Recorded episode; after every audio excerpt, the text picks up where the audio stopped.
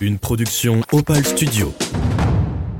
Il y a une chose qu'on s'était promis, enfin qu'il avait dit aussi pour performer, qu'on ne toucherait pas à l'intégrité physique. C'est-à-dire que aucune médaille ne vaudra que j'abîme mon corps en fait.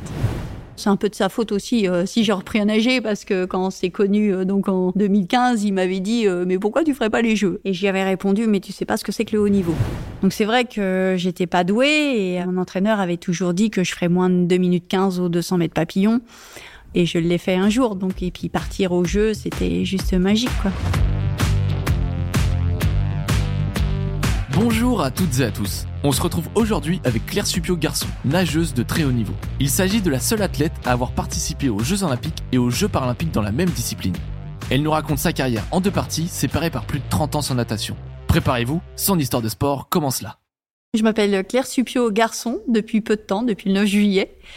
Et je suis athlète olympique et paralympique, puisque j'ai pu faire les deux Olympiades en étant valide en 1988 et handicapée en 2021. J'ai été championne du monde aux 50 mètres nage libre en Andy. J'ai fait finaliste aux Jeux paralympiques et record woman d'Europe aussi aux 100 mètres nage libre en bassin de 25 mètres. Alors j'ai une carrière assez atypique puisque je suis la seule athlète française à avoir fait les Jeux euh, dans la même discipline, euh, en étant valide et handicapée. Alors certes, c'est pas forcément un record que je souhaite que l'on batte puisque ça sous-entendrait qu'il y a quand même un souci de santé. Et euh, mais bon, faut savoir que c'est possible de le faire. J'ai 55 ans, donc euh, si moi, en étant un petit peu vieille, j'ai pu le faire, je pense que la jeunesse, s'il y avait un incident de vie, euh, pourrait rebondir. Alors j'ai commencé à nager en fait euh, ma première carrière euh, suite à une catastrophe qu'il y avait eu sur Juigné-sur-Loire, où toute une colonie de vacances s'était noyée. Juigné-sur-Loire, c'est la commune où j'habite. Et donc, il y a toute une campagne de sensibilisation qui a été faite euh, pour le j'apprends à nager. Et donc, euh, à l'époque, hein, dans les années 70, c'était pas les réseaux sociaux, donc les gens pouvaient en fait euh, se déplacer, rencontrer et donner le bien bienfait de, de savoir nager en fait. À cela, c'est mon grand frère qui a commencé. Alors je dis mon grand frère, mais j'en ai qu'un, hein, c'est Marc, qui a commencé à, à, nager. Et je voulais faire comme mon grand frère, il faisait du tennis, je voulais faire du tennis. Euh, et voilà, c'est comme ça que ça a commencé. Et en fait, pourquoi la natation? En fait, je pense que c'est plus la natation qui m'a choisi que moi je l'ai choisi. On verra un peu plus tard pourquoi. Mais euh, c'était un élément tout de suite où euh, en fait je me sentais bien. Euh, j'avais pas besoin de parler, j'étais peut-être un peu euh, un peu autiste ou réservée en fait et euh, pareil l'avenir nous nous dira aussi que j'étais aussi active donc c'était un sport qui qui me convenait bien, qui convenait aussi à ma famille mais qui qui a fait beaucoup de déplacements en fait pour pouvoir que j'apprenne à nager et rester dans l'élément.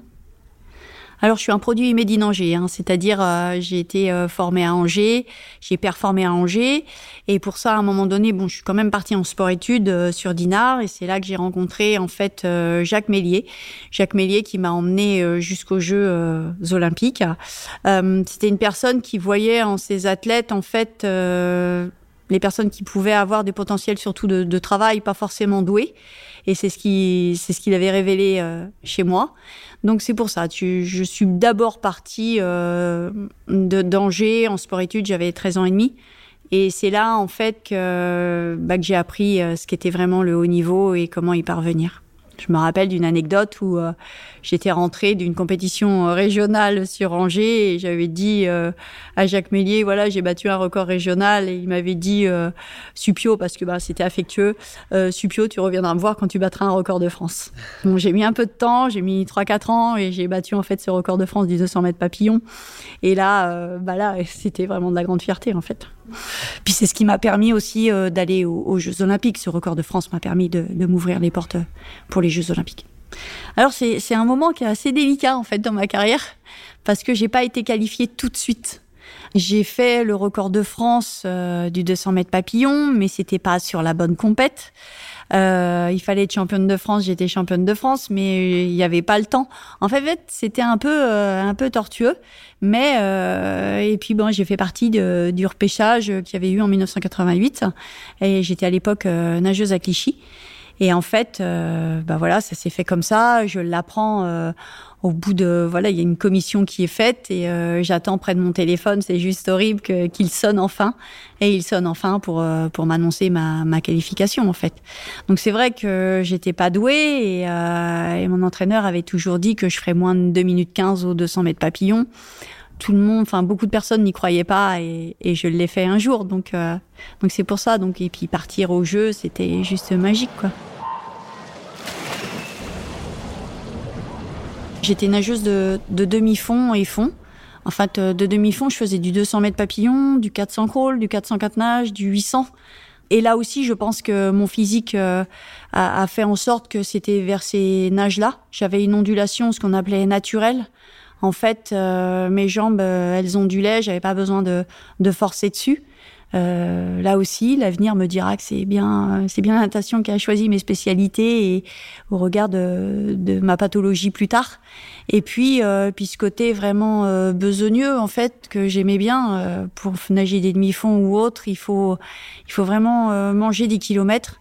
Et j'étais dans un environnement qui me permettait de le faire avec euh, notamment une nageuse, elle s'appelait Fabienne Gill et euh, elle s'appelle toujours hein, Fabienne, mais euh, qui était un modèle pour moi et un modèle de demi-fond euh, que j'avais envie de, de faire pareil en fait. Un de mes meilleurs euh, souvenirs, parce que j'avoue que je suis pas faite que d'un que d'un souvenir en fait, ça serait trop réducteur. Et en fait, j'ai 16 ans personne euh, m'attend et je fais les championnats de France et euh, je suis double championne de France aux 100 mètres papillon et aux 200 mètres papillon. Et, euh, et à cette époque, mes parents sont pas là. Moi, j'ai pas le temps de leur annoncer. Et en fait, euh, je leur annonce un peu plus tard. Ils sont fous de joie et tout. Et pour l'anecdote, en fait, il y avait déjà un journaliste qui leur avait dit.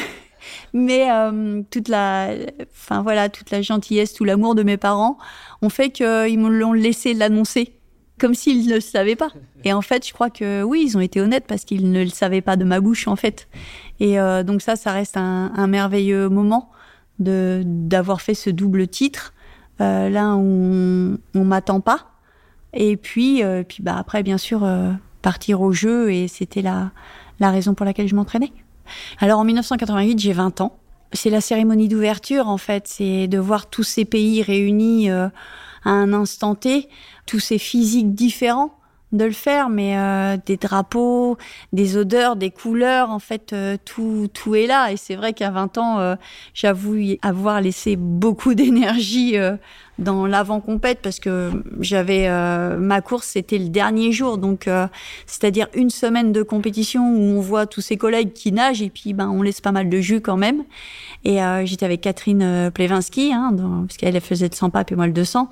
Mais c'est vrai que ça reste malgré tout une expérience énorme et, mon entraîneur m'avait prévenu quand, j'étais dans le, plus dur en fait de, des entraînements. Il m'avait dit Supio, tu verras quand tu passeras sous le stade, tu sauras pourquoi tu t'es entraîné. Et, euh, et c'est vrai qu'il a qu'il a jamais menti. Et cette idée en fait de faire euh, des athlètes, mais en fait des futurs hommes et femmes. Euh, ça m'a servi toute ma vie, cette image de savoir qu'on peut être dans le dur, mais qu'à un moment donné, il y a de la lumière. Hein. Mais je vous rassure, hein, comme je le dis souvent, euh, c'était pas la lumière obscure ou euh, de l'au-delà, c'était bien réel. Et, euh, et c'est vrai que c'est là, on, on, passe, il y a toutes les délégations, et on arrive sur le stade, et effectivement, on se dit, ça y est, j'y suis. Et encore plus quand on arrive sur le bassin. On se dit, là, j'y suis vraiment. donc, euh, donc voilà, et puis, puis je monte sur le plot, certes, je fais pas forcément ma ma meilleure perf, hein, mais euh, je suis quand même dans le top 50 à l'époque et c'était quand même correct. Alors en 1988, non, je ne vis pas du tout de mon sport, hein, même en 2023, hein, je ne vis pas de mon sport non plus. en fait, euh, bah, je pars en sport-études, j'ai 13 ans et demi. J'arrête ma carrière après les Jeux à 20 ans. Mais euh, cette partie-là, ben, je suis étudiante, je passe mon premier degré euh, d'entraîneur, deuxième degré d'entraîneur. Et tout ça, en fait, c'est euh, les parents qui sont les principaux euh, partenaires. Hein. Euh, il y a le club de Clichy aussi qui m'aide un petit peu. Il y a le comité départemental, mais c'est vraiment, euh, c'est minime. Les, personnes qui se sont plus saignées pour que j'arrive au haut niveau, c'est les parents. Mais je pense que c'est encore beaucoup le cas dans notre jeunesse actuelle de pouvoir faire du sport de haut niveau ou même du sport où les parents font un, un investissement important. Alors euh, j'ai passé mon, enfin j'étais partie pour faire euh, le lycée euh, et puis j'ai arrêté et en fait j'ai passé mes, mes diplômes de, de maître nageur et d'entraîneur. Euh, pourquoi? Parce que en fait, euh, bon, l'année des Jeux, euh, c'était aussi l'année du bac et euh, j'avais pas forcément de facilité pour passer le bac ou pas forcément l'envie non plus. Et euh, plutôt que de ne faire rien du tout, mes parents étaient déjà dans cette idée de double projet. Donc ça remonte. Hein. Et en fait, euh, ils m'ont dit, bah écoute, pars plutôt sur tes études de, de maître nageur, d'entraîneur. Comme ça, au moins, si t'as pas la qualif pour les Jeux, au moins t'auras réussi quelque chose dans ton année. Et euh, voilà, le côté positif. Et bah j'ai réussi les deux en fait. Donc euh, c'était génial et euh, encore plus d'avoir un, un métier en sortant quand même d'une d'une carrière quoi en fait. Euh, Jusqu'à l'âge de mes 20 ans, j'étais quelqu'un d'hyper sérieux. Ces crises d'ado qu'on peut avoir à 14 ans, 15 ans, 16 ans, où on sort, on essaye un petit peu la, la cigarette, l'alcool et autres. Euh, moi, j'avais pas cette vision en fait, et euh, je savais que hum, j'aurais toute la vie pour m'amuser. Donc, arrivé à 20 ans, bah, j'avoue que j'avais euh, quand même fait pas mal de choses dans l'eau, euh, dit non à beaucoup de, de choses de la de la vraie vie entre guillemets, et que j'avais envie de vivre euh, aussi après. Et puis, je savais que là, j'étais euh, rendu vraiment au maximum de ce que je pouvais faire. J'avais exploité vraiment tout mon potentiel à l'entraînement. Euh, je commençais aussi à avoir des névralgies cervico-brachiales, donc euh, j'arrivais plus à lever les bras, euh, ça se coinçait. Donc mon corps, je pense qu'il en avait marre. On sait pourquoi aussi à l'avenir. mais euh, mais voilà, c'était des, des signes précurseurs sur euh, ma maladie euh, de Charcot-Marie-Tous. Et puis puis j'avais envie de, de vivre plein de choses en fait, euh, ce qui fait que bah après j'ai fait du triathlon un petit peu. Et puis bah après j'avais envie de vivre en fait euh, différemment et pas simplement d'un côté euh, tchakanoviste ou, euh, ou monastère en fait. J'avais vraiment envie de, de vivre les choses à fond. Alors à côté du sport, je suis référente handicap euh, pour le département de Maine-et-Loire. Et euh, c'est grâce aussi à mon employeur, en fait, que je peux euh, me permettre de continuer ma carrière. Et c'est vrai qu'en tant qu'athlète de haut niveau, donc il y a les aides de la région, il y a les aides de la fédération, mais le principal, c'est aussi l'organisation avec mon, employeur, avec euh, un chef de service qui est très très impliqué, Thomas, dans le voilà dans l'organisation même, et ça me permet en fait, euh, je suis riche de mon métier par les, les expériences que je vis autour, en fait, euh, dans le milieu du handicap. Je me nourris de ça, donc je peux ramener ça aussi à mon travail, en faire bénéficier mes collègues. Et, et je crois que c'est tout ça. Donc c'est vrai que j'ai un environnement, euh, qu'il soit familial, professionnel ou euh, d'entraînement avec euh, le club d'Angers Natation de course aussi, où je peux être en inclusion en fait. Mais j'ai la chance d'être en inclusion non seulement avec des valides et des jeunes. et là, ça pique le matin en fait. Parce que quand ils ont 16-20 ans et que bah moi j'ai que la mousse à suivre, hein, je sais la direction. Alors des fois je tourne, hein, j'ai le mur, mais mais voilà. Donc euh, je suis en inclusion totale, euh, mixité homme, femme, euh, jeune, euh, plus vieille et euh, handi valide. Donc je crois que ma richesse elle est là en fait. Donc c'est en, en 2008 en fait assez tard, hein, on se rend compte que j'ai la maladie de Charcot-Marie-Tooth. En fait c'est une dégénérescence neuromusculaire. Elle atteint les muscles distaux, sauf que maintenant on sait que j'ai une forme rare. En fait, c'est une forme spinale qui atteint essentiellement les muscles, les neurones et motoneurones. Alors je vais pas vous la faire trop technique, mais en fait, euh, moi c'est les muscles qui s'atrophient et qui s'atrophient aussi. euh, généralement, on dit que ça, ça commence aux jambes, aux mains, aux bras, mais euh, mais moi en fait ça monte. C'est tous mes muscles et comme c'est spinal, euh, moi l'épinière et tout, euh, les muscles euh, peuvent être touchés un peu plus en fait. Euh, c'est un gène très rare en fait que j'ai. Et donc, euh, je découvre en fait euh, cette maladie en 2008. Je suis aussi euh, maman de trois enfants. J'ai divorcé, j'ai gardé les enfants à élever. Et puis arrive bah, le fait que les enfants grandissent, ils deviennent de plus en plus autonomes. Et en fait, je reprends le sport parce que, bah, que j'ai envie d'être une future mamie en forme. Et c'est pour ça, je recommence un petit peu par l'aquagym. Et c'est un concours de circonstances. En fait, mon frère revient dans la région. Et euh, mon frère était entraîneur de natation. Et c'est là que, bah voilà, il a su petit à petit me ramener en fait vers les bassins euh, de manière très ludique au départ, hein, faire les, les, interclubs, donc c'est des relais, donc bah ouais, je me prends au jeu et tout. Et puis euh, 2015-2016, on se dit ben pourquoi on tenterait pas aussi euh, le côté handi puisque la maladie est déclarée. Et, euh, et puis voilà, on part dans l'aventure euh, à ce niveau-là tous les deux. Et puis bah voilà où j'en suis. euh, J'ai fait les Jeux paralympiques et, maintenant je vise euh, Paris 2024. Alors au départ, c'est vrai que quand j'arrive dans le milieu handisport, je suis riche de cette mixité en fait. Je suis ancienne valide et nouvelle handi. Mais c'est vrai qu'au départ, euh, le monde du handicap ne comprend pas forcément pourquoi euh, je reviens dans le handicap faire les jeux alors que je viens déjà de les avoir faits euh, au niveau valide en fait. Et pour moi, c'était mon challenge. Après, ils l'ont, ils l'ont bien compris. Mais voilà, l'idée, elle était là au départ. ce qui est dur dans ma reprise, c'est de reprendre des habitudes, de retourner les bras, alors qu'ils se sont arrêtés pendant 28 ans vraiment de, fonctionner. Et donc, en fait, le, plus dur, c'est c'est pour moi de reprendre une habitude de, vie, une habitude de, de se dire, euh, bah voilà, je me lève de bonne heure, faut que je me couche de bonne heure. Et là encore, c'est pas moi qui le subis, c'est plus mon mari. Mais bon, c'est un peu de sa faute aussi euh, si j'ai repris à nager parce que quand c'est connu, euh, donc en 2015, il m'avait dit mais pourquoi tu ferais pas les jeux? Donc en fait, il avait mis ça dans ma tête et j'y avais répondu mais tu sais pas ce que c'est que le haut niveau. Bon, maintenant, il sait. Il sait pertinemment ce que c'est que le haut niveau. Et voilà, après 2024, euh, on verra comment on fait. Mais... Donc, non, il n'y a pas de regret. Au contraire, je pense que euh, dans ses yeux, j'ai vu euh, non seulement que j'étais une femme, mais que je pouvais être aussi une athlète performante. Et c'est ça aussi, le, premier regard, ça a été le regard de mon mari et de mon frère et de mes enfants. Donc, c'est quelque chose qui booste énormément pour reprendre à nager. Et le plus dur, ben, c'était pour mon frère de m'entraîner euh, il y a une chose qu'on s'était promis, enfin qu'il avait dit aussi pour performer, euh, qu'on ne toucherait pas à l'intégrité physique. C'est-à-dire que aucune médaille ne vaudra que, que j'abîme mon corps en fait. Donc euh, voilà, je trouvais ça bon là c'était peut-être le réflexe, bon c'est son réflexe d'entraîneur, mais encore plus de grand frère je pense.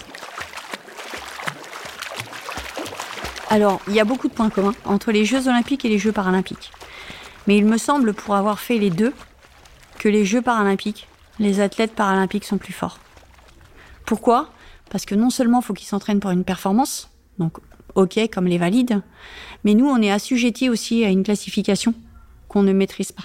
Et ça en fait c'est quelque chose de terrible parce qu'on part dans une classif et puis on vous en met dans une autre et pourtant vous êtes toujours la même du jour au lendemain. Donc ça, je pense que déjà, dans la tête, faut encaisser d'être jugé déjà physiquement.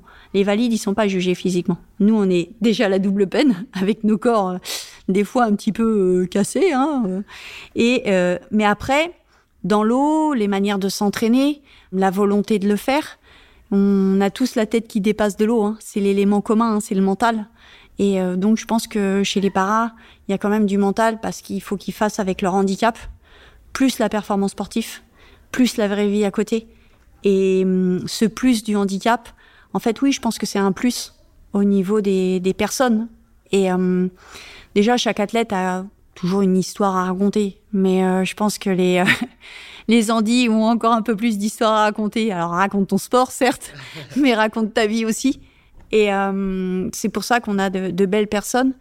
Et lors des Jeux paralympiques, j'ai pu le découvrir aussi euh, en anecdote en dehors des bassins. En fait, il y a une, une aide naturelle qui se fait entre athlètes.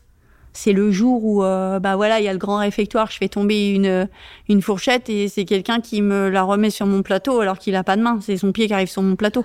Donc euh, ouais, c'est à vivre, c'est à, c'est à regarder et c'est ça aussi qui est, qui est beau. C'est pas le monde des bisounours non plus. Hein. On est là pour aller à la baston, mais à côté de ça, il y a des regards bienveillants quand même entre athlètes. Euh, je me suis qualifiée en S8 pendant un an pour Tokyo. Et à trois mois des Jeux, on m'a changé ma classif, je suis passée en S9, donc ça veut dire qu'on considérait mon handicap un peu moins. Alors c'est vrai qu'avec une maladie euh, neurologique évolutive et dégénérative, ça prenait un bon gros coup au moral, et que j'avais trois mois pour me requalifier en S9. Donc euh, c'est pas la même chose. L'organisation, voilà, de, la carrière n'est pas la même. Et euh, bah, j'y suis arrivée, mais j'y suis pas arrivée toute seule. Parce qu'en fait, euh, moi, j'ai la chance d'avoir euh, une équipe un peu à la façon de, des tennisman. Hein. donc moi, j'ai en fait, on a une, j'ai une équipe privée autour de moi avec euh, un préparateur mental, euh, docteur en psychologie. Euh, j'ai mon entraîneur, Marc. J'ai une prof de pilates, Karine. J'ai quelqu'un au niveau de la préparation physique, Jackie.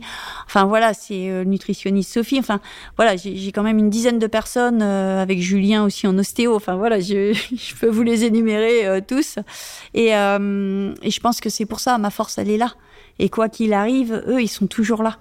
Et euh, c'est devenu en fait, euh, bah, une deuxième famille qui me permet de, me transcender. Quand je me retourne, ils sont là, ils sont complémentaires et je crois que euh, ce qui fait vraiment l'unité de toute cette team, eh ben, c'est qu'ils sont passionnés dans leur domaine, en fait. Pour les qualifications pour le Paris 2024, on n'a pas encore le chemin défini. Et c'est vrai que pour Paris 2024, il y a toujours aussi des quotas. Donc il y a l'international aussi qui décide de, de, tout ça, de savoir combien on peut avoir de quotas. Et puis bah là, dans le prochain objectif, c'est quand même la qualif pour les championnats du monde. Euh, qui auront lieu à Limoges le 27 et 28 mai. Et puis, euh, bah voilà, c'est des, des, étapes et euh, quoi qu'il en soit, les jeux, euh, bah, faudra donner le maximum pour aller chercher les qualifs, mais j'ai pas encore tout à fait le, le chemin de sélection. Là, je reviens de Coupe du Monde, tout le monde est en préparation. J'ai fait un aller-retour à Minneapolis. Ça y est, je me sens sur une pente euh, montante, on va dire, parce que j'avais parfait ce temps-là depuis depuis 2021. Donc certes, je suis restée dans une classif parce que euh, on mesure pas la force dans l'eau. Et même si je perds euh, de la force, on... le système fait qu'en ce moment, il mesure pas la force dans l'eau. Donc euh, c'est un peu difficile, mais c'est pas grave. J'ai un objectif, oui, je l'ai annoncé toujours haut et fort, de viser les podiums, peu importe. Donc c'est sûr que pour viser les podiums, il faut déjà la qualif. Hein. On va faire ça les choses dans l'ordre. Mais si je me lève à 4h55 le matin, c'est pas pour faire de la figuration en fait. Et euh, si je me permets de rêver haut, c'est parce que euh, bah, ma vie, elle est, et les entraînements et tous les sacrifices que je fais euh, sont hauts. Donc pourquoi pas rêver haut en fait? Alors, euh, je suis présente sur tous les réseaux sociaux, donc euh, Facebook, Instagram. Donc généralement, il y a des publications qui, qui annoncent, après des, des, relais sur la Fédération française handisport, après sur euh, des équipes comme euh, Stadiop, qui est aussi une, euh, une boîte qui, qui permet de bah, d'aider les athlètes à communiquer. Donc euh, voilà, je pense que dans cette période, on aura des infos sur les réseaux sociaux, donc euh, n'hésitez pas à taper Claire Supio et Twitter aussi, hein, le petit oiseau, j'allais l'oublier. Donc voilà, je pense que j'ai un, un beau panel. Bon, TikTok, non, on va pas abuser quand même. Pas encore. Pas encore. Merci à Claire d'avoir pris du temps pour répondre à nos questions. On espère l'avoir brillé à Paris en 2024. J'espère que cet épisode vous a plu, et si c'est le cas, je vous dis à la semaine prochaine pour un prochain podcast.